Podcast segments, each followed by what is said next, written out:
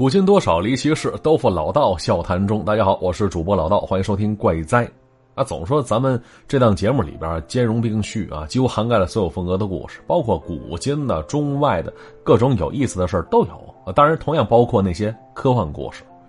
那讲的不多，但真心挺喜欢的。比方说，就前段时间讲过那个著名的阿瑟所写的《技术故障》，哎，真棒。嗯，说到国内的呢。总还是要时不时翻出柳公子的文章看一看的，也算以此缅怀一下这位我特别喜欢的作家。那今天这番外就给大家讲这故事，来自柳文阳，柳公子啊，叫去告诉他们，来听故事吧。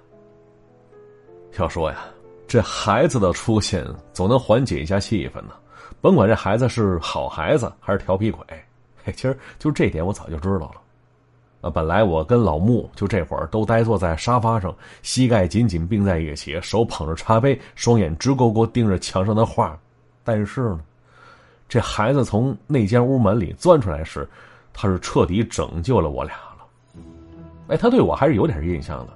他说了：“他说说，去年圣诞节我见过你，在你们航天局的联欢晚会开完的时候，你扮演那个圣诞老人，往我袜子里塞糖果。” 其实我当时特别想要一只小青蛙来着，哎，我被这话说的一愣啊，赶紧说：“哦，孩子，我可没做过圣诞老人，我估计当时你见那圣诞老人应该是真的。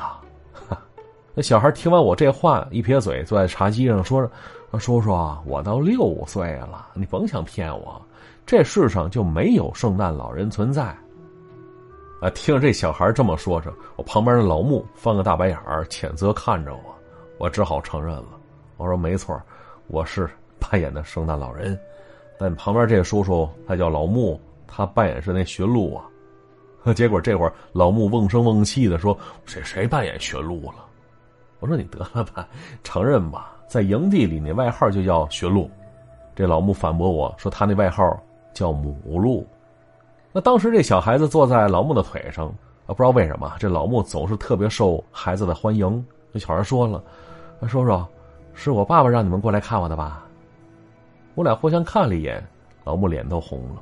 我吭哧了半天啊，这个可以这么说吧，是你爸爸委托我们来看你的。结果这小孩抬起蓝油油大眼睛看着老穆，问他有五毛钱吗？这老穆从衣口袋里掏出一个硬币给了他。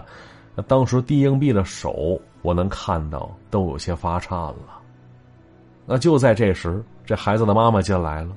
这当妈的仿佛已经意识到发生什么事儿似的，一见我俩是脸色苍白，双手是揪着衣角。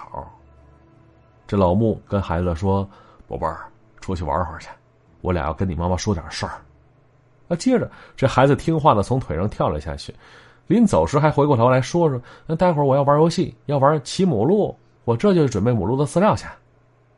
哎，就等这孩子跑出门去之后，这屋子里气氛突然又变得紧张起来了。我跟老穆再次尴尬的开始研究墙上的画了，而那位当母亲的呢，待了片刻，直接问了一句：“他说，格林怎么了？他为什么还没回来呢？”我看了看老穆，发现他那脚在地板上蹭来蹭去的，我当时真想捶他一拳。没办法，我说吧。我说：“夫人，嗯，出了点事儿。”结果，这女人盯着我俩，我知道，肯定是出事儿了。格林回家的日子一拖再拖，一个月俩月，我打电话到你们局里，他们什么都不告诉我。到了今天，你俩却来了。啊，是，夫人，我们第二班工作人员出点岔子，一直没能上路，所以我们这班人只能留在工地上等着。我俩也是刚回来不久。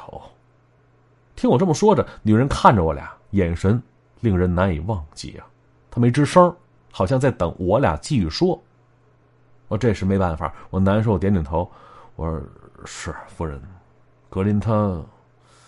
哎，我没再说下去。”而对面的格林夫人突然哭了起来了。她这一哭，让我跟老穆手足无措呀。其实进来之前，我俩就已经商量过对策了。我们预料到肯定会看到女人哭泣，能看到眼泪这老穆当时还说呢：“说如果这女人哭泣的话，哎，让她哭个够吧，毕竟哭一场心里会好受一些的。格林是咱们的好兄弟，他老婆哭泣咱们得忍着。哎，我我是说这，那兄弟媳妇儿他不对咱们哭，对谁哭去啊？但话虽如此，可真正面对一个伤心哭泣的女人，我俩这俩大老爷们儿，全身就像被针扎了一样难受啊！我们确实没有什么对付女人的经验。那过了好半天，这女人抬起头来说：“行了，我总算也得到消息了，我也知道局里为什么不发通知给我了。”哎，这话说的我脸发烫。我说：“呃，夫人，我这是我俩要求的，我俩坚持要上门登门告诉您。你说一个大活人，哎，我的意思是说，像那么样一个人，不能用一张通知书或一个电话就交代了呀？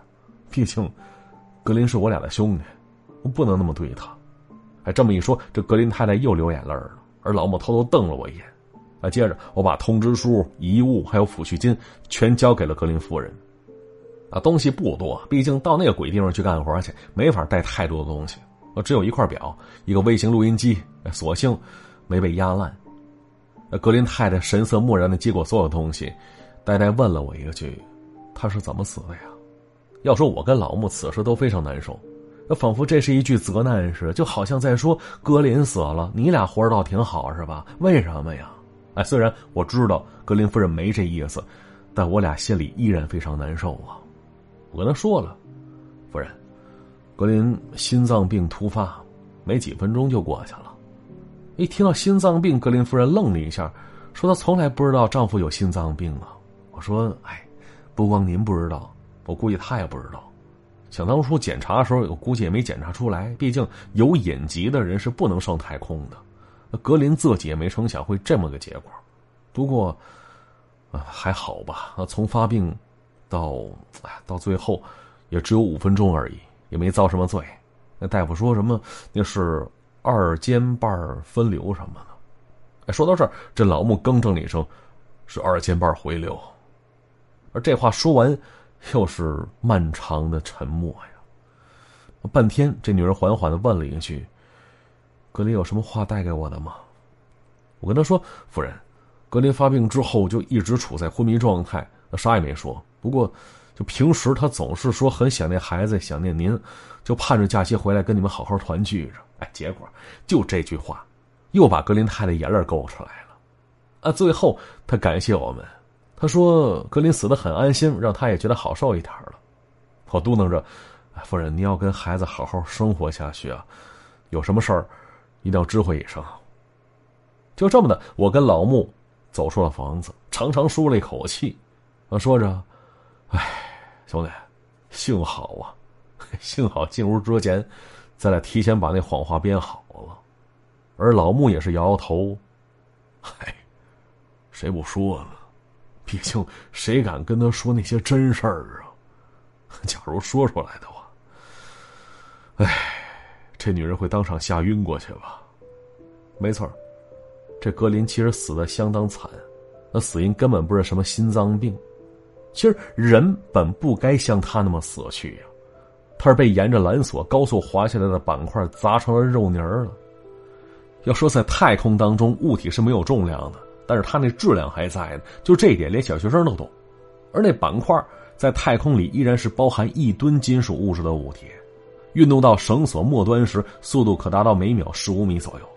一百二十根数公里长的缆索，像那脚踏车的辐条似的，呈放射状排列着。它们的头端都系在一颗直径一千五百米的小行星上，末端则系着我们制造出来的金属建筑板块，伸进太空。而那格林呢，就是在这样一条缆索上被砸死的。每个新创造出来的板块都自动的顺着缆索滑向末端，对接在已经固定好的部分上。整个缆索系统是以小行星为轴，每四分钟旋转一周。那这样，在缆索末端的建筑里边就可以形成类似地球上的模拟重力了。啊，所以每个板块滑到那里时，其动量足以把钢筋铁骨的汉子砸扁了。一吨重的金属板块砸死格林之后，偏离了轨道，又把缆索末端连接的那架小型空天飞机给撞得龙骨断裂了。要说当时这格林爬到缆索上是严重违反了施工条例的，他想到那架空天飞机上去，至于为什么要上去，就不好说了。哎，你也别问我，也别问老穆去，你最好去问问局里那些当官的。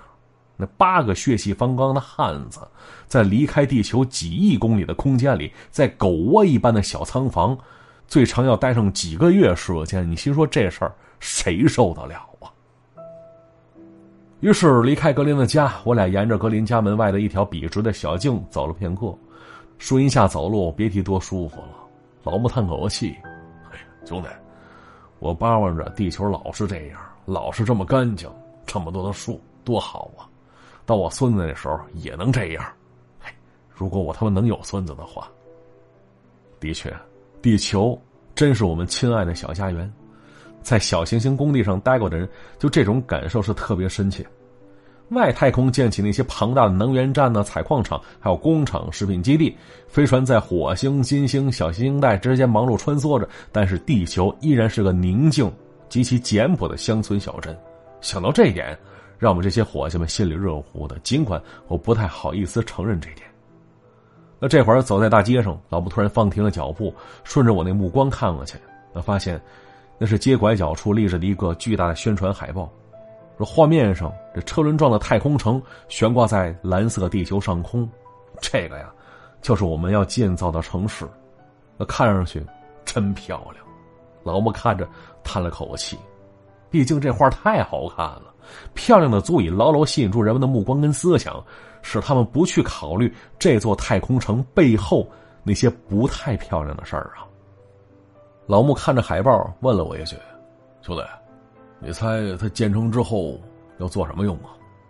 我说：“当豪华旅馆呗，让人们到那儿去度蜜月去。”那这时，一辆出租车停在我俩跟前我俩坐上去，让司机开到这次旅行的下一站。